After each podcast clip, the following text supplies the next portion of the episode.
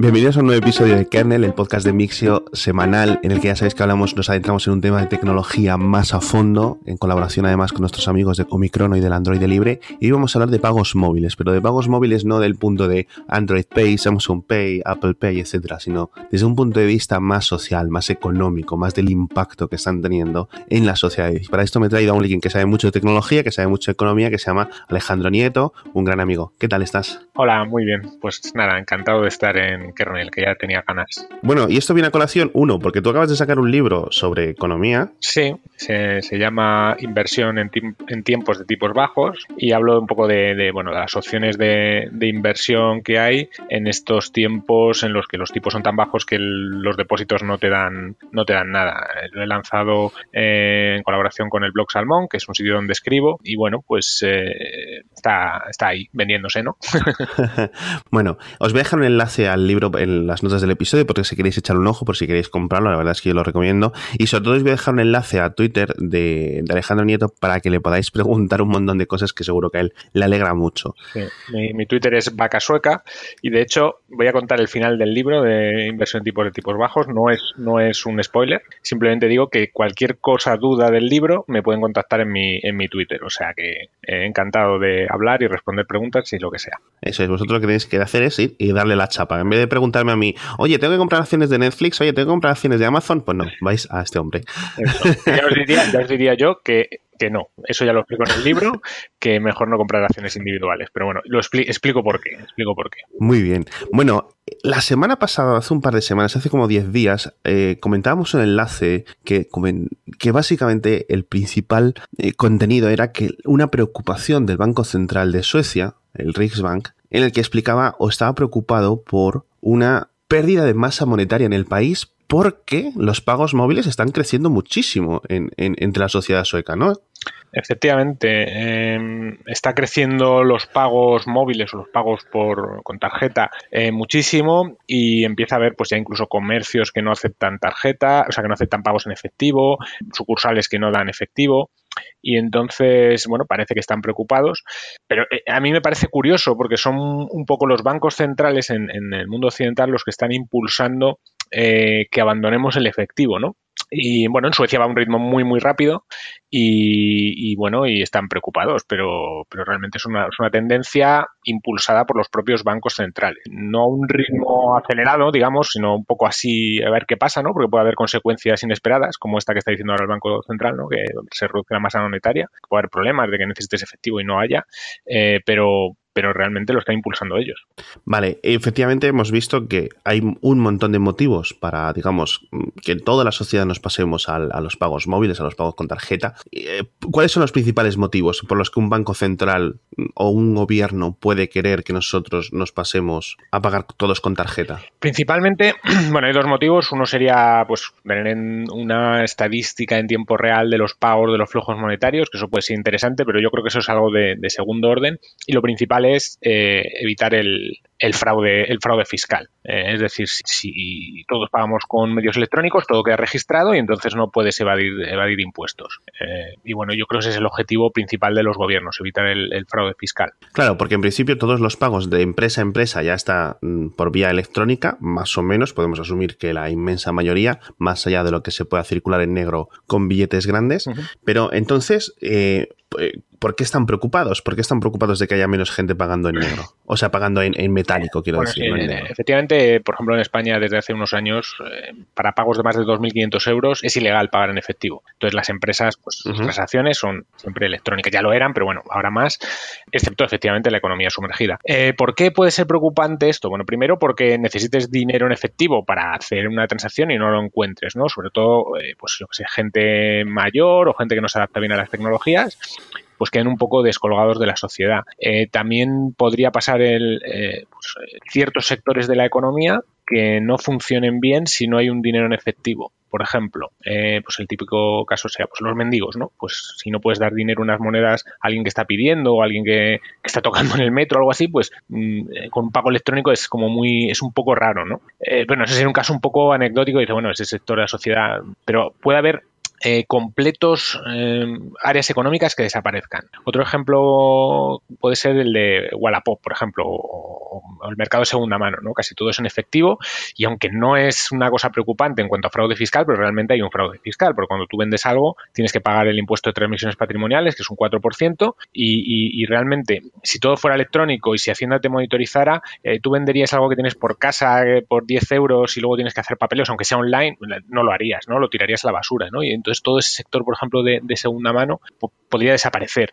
Pero hay un caso incluso peor y es que eh, existen negocios, ¿vale? O sea, está claro que la economía en negro es sumergida, pues no está bien porque eh, no pagan impuestos, no contribuyen al estado de bienestar, etcétera. Pero a lo mejor hay empresas muy pequeñas que defraudan no porque quieran enriquecerse, sino porque no pueden ser rentables si son, eh, si, si, si lo hacen todo legal, ¿no? Entonces a lo mejor son empresas muy pequeñas que generan empresas familiares pues a lo mejor si tienen que pagar todos los impuestos que hay, mm, tendrían que desaparecer, ¿no? Eh, esto es un problema de, productividad, evidentemente, o sea, eh, no, es que diga estoy defendiendo la, economía sumergida, pero sí que podría pasar que, algunos negocios pequeños que generan empleo desaparecieran porque no son capaces de, defraudar un poco, es decir, pues el típico, el, IVA o, declarar menos ingresos de lo que tienen, etcétera. Sí, lo típico de los bares que, que nunca declaran todas las copas que venden, ¿no? Sí, pero ya no digo porque sea porque se quieren enriquecer, sino porque realmente no les no puedan hacerlo, ¿no? Hay, negocios que no pueden hacerlo. Eh, también es verdad que si toda la economía fuera, em, o sea, no pudiera haber economía sumergida porque está todo controladísimo, porque hay pagos electrónicos, a lo mejor los impuestos pueden ser más bajos para la misma recaudación y estas empresas sí que serían rentables. Pero claro, si se hace todo de golpe, no se sabe muy bien qué consecuencias puede tener. Si se hace poco a poco, claro. pues se puede ir tanteando, ¿no? Que yo creo que es lo que están haciendo muchos gobiernos. Y eh, entonces de esto vemos un montón de de cambios a nivel mundial, diferentes países con diferentes técnicas, por ejemplo, eh, China, digamos que está absolutamente embarcada en lo que es la, el camino de los pagos móviles, específicamente móviles, a través de plataformas privadas. Y esto es lo que me llama la, siguiente atención. Aquí, por ejemplo, en Europa dependemos de los bancos, dependemos de las emisores de tarjetas de crédito, de emisores de tarjetas de débito para funcionar, con lo cual quizás uno de lo que dices tú de estos riesgos es que si yo soy suficientemente pobre como para no poder eh, mantener una cuenta bancaria o no poder acceder a un montón de, cosas, pues porque no tengo una dirección eh, física, un hogar para abrir una cuenta del banco, para un montón de peticiones que digamos el 99% de la población se puede permitir, eh, bueno, no sé qué porcentaje es. Yo tampoco, pero, pero, pero sí, es verdad que puede haber gente que, se quede fuera, ¿no? Claro, y toda esa gente, ¿qué alternativa les daría un, Estado? Sin, si de repente dice, hay un gobierno que dice, el gobierno de, de X país dice, a partir de mañana o a partir no sé, del 1 de enero de tal año, de repente desaparecen los pagos en metálico y solo pagos eh, móviles. Eh, efectivamente, el pago electrónico tiene unos costes, cosa que el, pago en efectivo no. Es decir, tienes que tener mínimo una cuenta eh, una cuenta bancaria y una tarjeta de débito o, el equivalente en pago móvil, ¿no? Entonces, eso, en principio, la, mucha gente puede pensar, bueno, pero eso no tiene un coste. En mi banco, yo tengo una cuenta que no pago nada en mi banco y la tarjeta es gratis y tal, ya, pero por eso es porque a lo mejor domicilias una nómina, porque tienes recibos, etcétera. Pero si no tienes nada de eso, a lo mejor el banco no te dice que, tienes, eh, que es gratis, tienes que pagar X al mes. Entonces, yo creo, bueno, y luego hay un coste también asociado a los comercios, que es tener el, eh, TPV, pagar por transacción, etcétera. Eh, que bueno, no es muy alto, es verdad que antes, por ejemplo, los pagos pequeños muchas veces no nos dejaban hacer pagos pequeños con tarjeta y lo habían algunos comercios porque le daban un mínimo, ¿no? A lo mejor le dicen, pues por pago te cobro un euro más un porcentaje. Y claro, dice, si el pago son 80 céntimos, ya me lo como. Ahora no, ahora hay muchos bancos que te dan tarifas planas por una tarifa, por yo que sé, 10 euros al mes, pues ya todos los pagos, mientras no superes, yo que sé, 20.000 euros al, año, ¿no? Eh, y hay por ahí empresas incluso fuera, fuera de España, ¿no? De estas internacionales, que te ponen un TPV y te cobran un 1% sin compromiso, sin mínimo, sin nada. Entonces, bueno, pero, pero es un coste. O sea, es un coste bajo, pero es un coste. O sea que con el efectivo no hay ningún coste asociado. Pero bueno, si al final para el que paga, ¿no? Que es el, el, que quizá eh, se quede en sectores fuera, eh, pues habría que haber una alternativa. Que sea una, una cuenta eh, legalmente mínima, sin gastos o con unos gastos mínimos, con un derecho a tener una tarjeta de débito, algo. Algo tendría que inventarse los gobiernos, ya sea un banco público, unas tarjetas monedero o, o, simplemente sacar a concurso todos los años las, banca, las cuentas mínimas para, para la gente que las necesite. Eh, entonces, pagar una cantidad a los bancos para, que proporcione este servicio de forma universal. Y entiendo que habría que crear un montón de infraestructura nueva que para adoptar a estos comercios que no están actualmente pero a lo mejor no estos comercios, sino un montón, yo que sé, las máquinas de Coca-Cola, por ejemplo. Es cierto que hay máquinas de latas de cerveza, de latas de, bebida, de, alimento, etcétera, eh, distribuidas por todo el país, por todo el mundo, que aceptan tarjeta de crédito ya, pero en general son muy pocas. Y además es un, es un coste. Es decir, tú a lo mejor un negocio a lo mejor decide poner una máquina de estas de vending y luego resulta que no vende tanto, pero ya la tiene. Pero ahora si le hacen renovarla, a lo mejor la no, le, no merece la pena porque ya sabe que,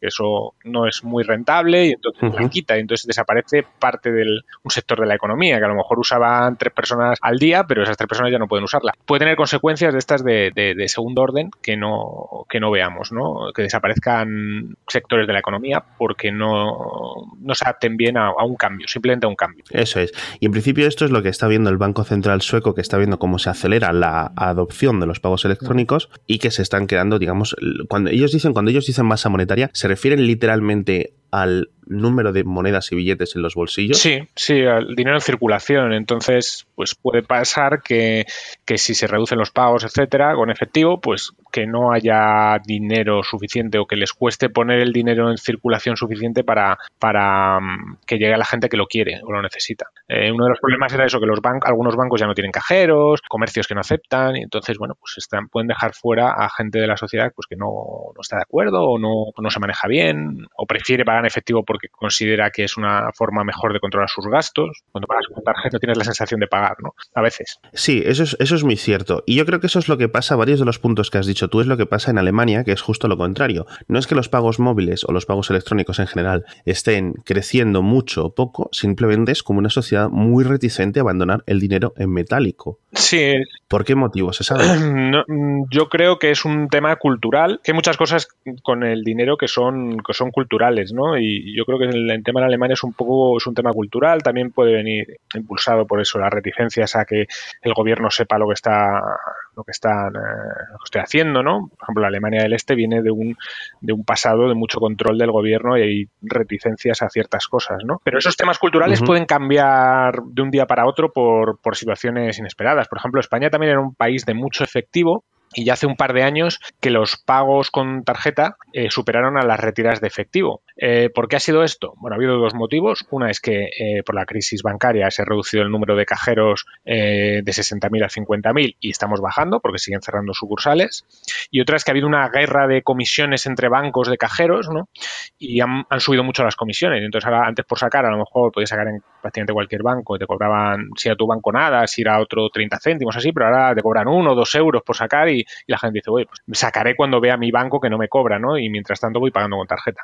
Y eso ha hecho que se dispare eh, los pagos con tarjeta y bueno, la gente se acostumbra y lo empieza a usar más. Y, entonces por eso pequeños cambios o cosas que a lo mejor no, no, no tienen mucho que ver, de repente disparan eh, los pagos en, eh, los pagos en tarjeta y, y, cambia la cultura, cambia la cultura del país. Eso es. ¿Y puede haber algún riesgo para un país, digamos, si por ejemplo, imagínate, el 20% de, una, de, una, de un país extranjero, que no es Estados Unidos, empieza a pagar con Apple Pay o con algún alguna con el sistema de pago de alguna empresa tecnológica de un país extranjero, ¿no? Esta empresa decide que, por ejemplo, eh, la privacidad de sus clientes es máxima y que no va a entregar los datos de pagos de la gente o que no los va a hacer limpios. Efectivamente, tendría el otro punto, que es el punto, digamos, de los comercios, ¿no? Para ver qué es lo que se ha gastado, pero no podría controlar pagos a sitios, eh, digamos, que estén o que estén dentro de esta red por completo o en, otro estilo. Esto podría llegar a ocurrir no solo con los sistemas actuales de pago, como puede, ya digo, Apple Pay, etcétera, o un, un, modelo más elevado que no vaya por los sistemas de tarjeta de crédito, ¿no? Eh, sino me refiero al tema de, por ejemplo, las criptomonedas, las criptodivisas. ¿Esto podría llegar a afectar? Bueno, yo, lo veo complicado porque realmente cuando pagas con tarjeta o con el móvil hay muchos intermediarios. O sea, no estás solo, no estás pagando con tu móvil. Tu móvil tiene asociado una tarjeta de crédito, que una tarjeta de crédito es una empresa tecnológica. O sea, la gente cuando recibes una tarjeta, el emisor de la tarjeta es un banco, que es el que te da el crédito, con el que firmas el contrato, y la empresa tecnológica como Visa, Mastercard, American Express, etcétera, lo que hace es eh, pues a garantizar que puedes pagar en no sé cuántos comercios, en no sé cuántos países, etcétera, y hacen los que hacen las transacciones, pero esto va a través del banco. Entonces, realmente, los datos de un pago cuando haces, por ejemplo, con Apple Pay, los tiene Apple, los tiene la tarjeta de crédito y los tiene el banco. Salirse de ahí, o sea, decir, yo no voy a entregar datos, mm, lo veo muy complicado, porque el sector financiero está muy, muy regulado y si te echan, eh, o sea, te pueden echar y, volver es muy, muy complicado, porque además son muchas veces decisiones políticas y un banco central te puede decir, pues estás fuera de mi país por X años, o sea, pueden, pueden hacer cosas muy serias. Yo no, yo no creo que eso sea un problema. Otra cosa es ya criptomonedas. Eh, criptomonedas, pues sí, sí podría estar fuera totalmente del circuito financiero y sí podría ser más peligroso, pero bueno, con la volatilidad que hay, que cambian los precios de un día para otro, eh, yo lo, veo complicado. O sea, yo ahora mismo las criptomonedas no lo veo tanto como dinero, sino como una forma de depósito de valor, ¿no? Es como tener oro. Pues vale, sí, el oro tiene un valor, eh, porque la gente piensa que tiene un valor. Esto es lo mismo, pero nadie paga con oro, porque tendrías que mirar cuánto cuesta, eh, llevarlo a un sitio, o sea, es un poco, no es práctico. Claro, que no es una denominación común, ¿no? En la que se estén llevando las cosas. Eso es. Y volviendo al tema de, prohibir los pagos, que es una cosa que no sabemos si puede llegar a ocurrir en España o no. O sea, es lo típico que decimos. Eh, para 2020 no va a ocurrir, pero para 2100 sí. Y, sería decidir en qué año entre 2020 y 2100 no va, va a llegar este momento que se prohíba el, pago completamente con, dinero metálico, ¿no? Que se pase a un modelo totalmente electrónico. Pero hay un país que se llama India. No sé si has oído hablar de él. unas cuantas personas, sí. Te suena. Que literalmente el año pasado hizo un experimento muy arriesgado, ¿no? Sí, sí, sí. Eh, por sorpresa salió el presidente y dijo que retiraba los billetes de 500 y 1000 rupias, que son los más populares, son los de 6 equivalentes a 6 y 12 euros, y daba, o sea, dejaban de, tener validez y, les daba, no sé si era un mes para, ir al Banco Central a cambiarlos, pero con un límite diario máximo. Esto, bueno, brutal, porque es que en la India la gente no, no usaba, o cada, vez más, claro, después de esta medida, no usaba bancos y entonces la gente tenía los ahorros en efectivo en sus casas y los límites eran bajos diarios y entonces la gente, bueno, un mes sin ir a trabajar, organizándose para hacer cola en varios bancos, eh, bueno, una locura, unas colas brutales y, bueno, hay gente que no ha podido cambiar todo el dinero, ya sea porque no conseguía, estaban enfermos o no encontraron, después de que pasó el mes, encontraron más dinero que tenían escondido por la casa. Una locura, una locura. Y el motivo que dio el presidente era combatir el fraude fiscal, que había mucha economía sumergida y que no conseguían pues, recaudar suficientes impuestos para los servicios que tenían que proveer a sus ciudadanos. Entonces, aunque ha habido muchos casos individuales de, bueno, de tragedias, de perder todos los ahorros de la vida, etcétera, la gente ha apoyado a, esta medida. O han visto que ha sido un inconveniente, que la gente incluso que ha perdido dinero eh, ha dicho que bueno que es necesario, que el fraude fiscal hay que combatirlo. Y, bueno, y, mucho, y, y lo que ha pasado es que la India, o sea, vale, la gente ha cambiado el dinero, sigue manejando efectivo, pero mucha gente ha pasado a, bancarizarse, a usar eh, pagos móviles, tener cuenta en el banco para no tener estos follones. Claro, porque ese era el principal problema, que era una sociedad que vivía ajena a lo que es un sistema de bancos institucionalizado. Claro, eso pasa mucho en, países en vías de desarrollo, que la gente sigue manejando mucho efectivo. En, Occidente realmente se está así poco a poco intentando eliminar el efectivo, pero la mayor parte de las transacciones que hace una persona normal son electrónicas. La nómina la cobra electrónicamente, los recibos los paga electrónicamente y, y muchas compras también, pero realmente la India era todo, era un mundo en efectivo, ¿no? Y está cambiando eso muy rápido por esta medida que hizo, que hicieron hace un año. Y, sí, y yo de, este, de, esta, de, este, de esta prohibición de los billetes de, de mil y de 500, me enteré desde la vía de porque esto estaba impactando al consumo y a la venta de smartphones. Es decir, llegaron notas de analistas en plan, oye, está pasando esto, Narendra Modi, Narendra Modi está haciendo o ha propuesto esta medida, se va a implementar en tal mes y creemos que nuestras eh, especificaciones de ventas o nuestras eh, proyecciones de ventas para el trimestre 2, 3, el cuarto y el 1, es decir, que ha, tenido un impacto casi de, de, 12, 15 meses en el país, aunque ahora ya se ha recuperado. Dice, van a bajar las ventas de, teléfonos, van a bajar, y efectivamente bajaron las ventas de todo, o sea, absolutamente de todo, de coches, de teléfonos móviles, de tabletas, de todo, lo, de todo producto de, de consumo normal, en la India bajó un montón hasta que se ha recuperado un poco ¿no? la normalidad con esto, con lo cual si eliminar un par de billetes, ciertamente muy comunes entre la sociedad, ¿no?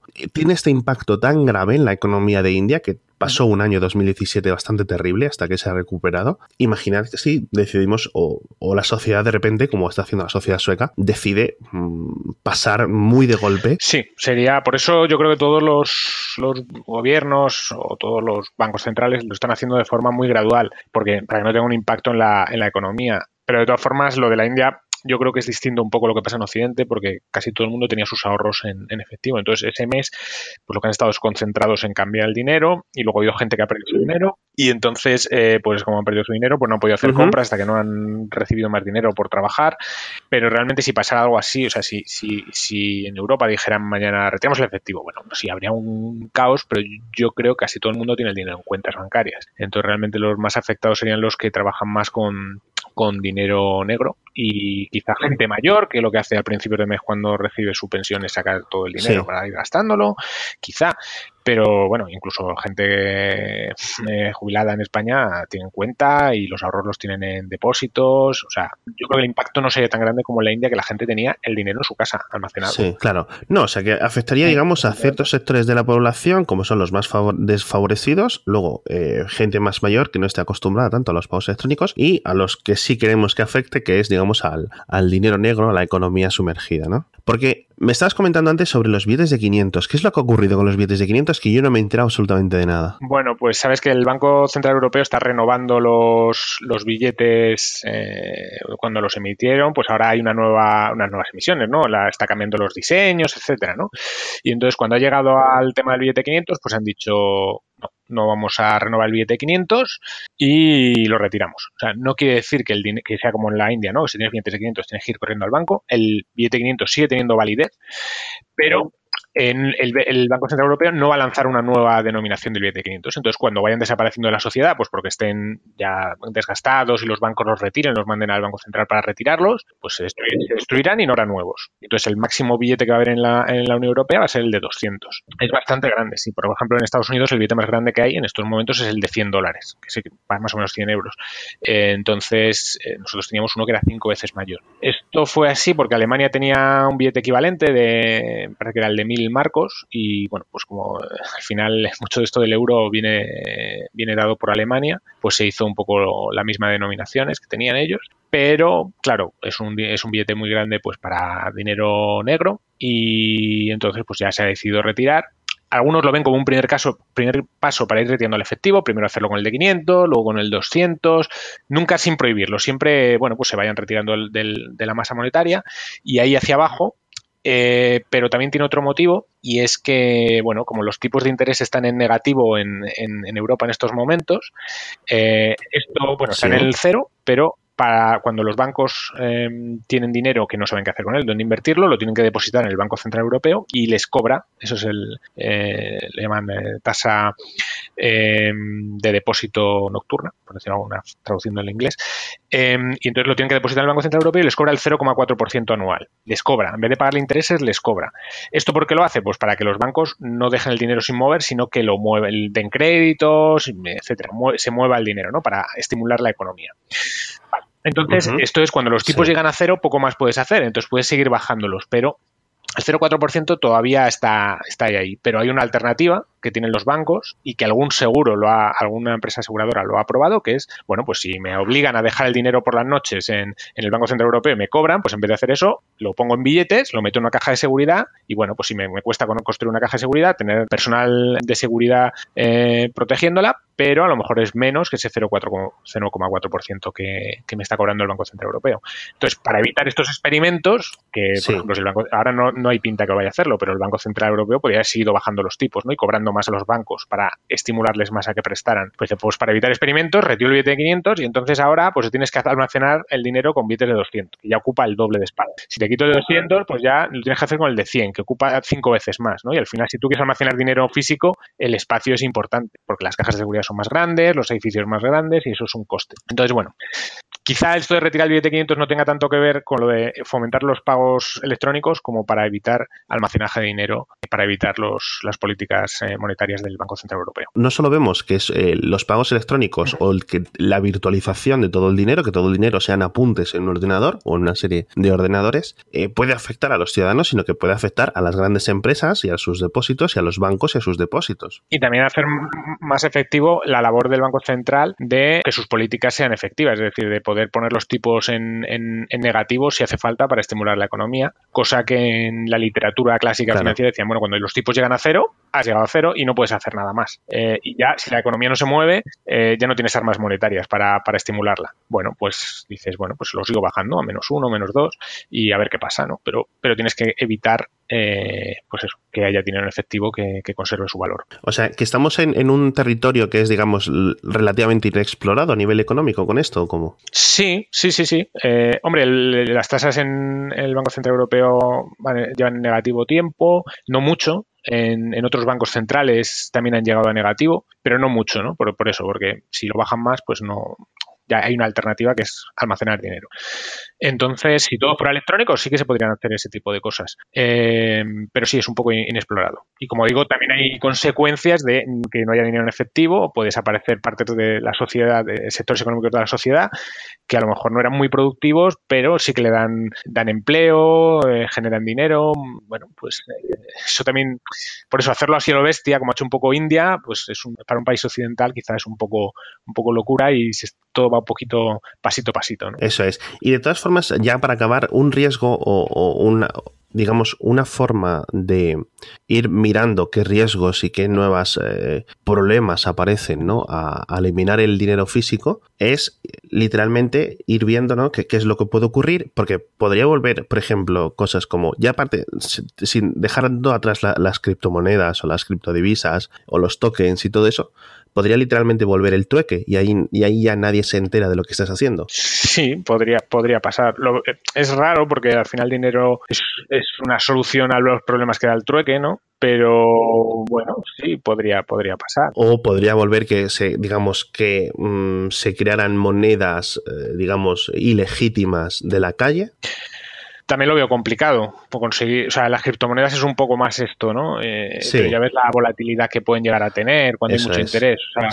Yo lo veo complicado por eso. El dinero es una solución muy buena al problema de cómo comprar cosas con mi trabajo, ¿no? y, es. y, es. una solución muy buena y los y los estados pues lo controlan mucho y, bueno, es que funciona bien, ¿no? Tiene sus tiene algún algún inconveniente, como esto que te pueden poner los tipos en negativo para forzar a hacer alguna cosa que haya impuestos y que tengas que pagarlos y pierdas parte de tu dinero, pero también te dan unos servicios.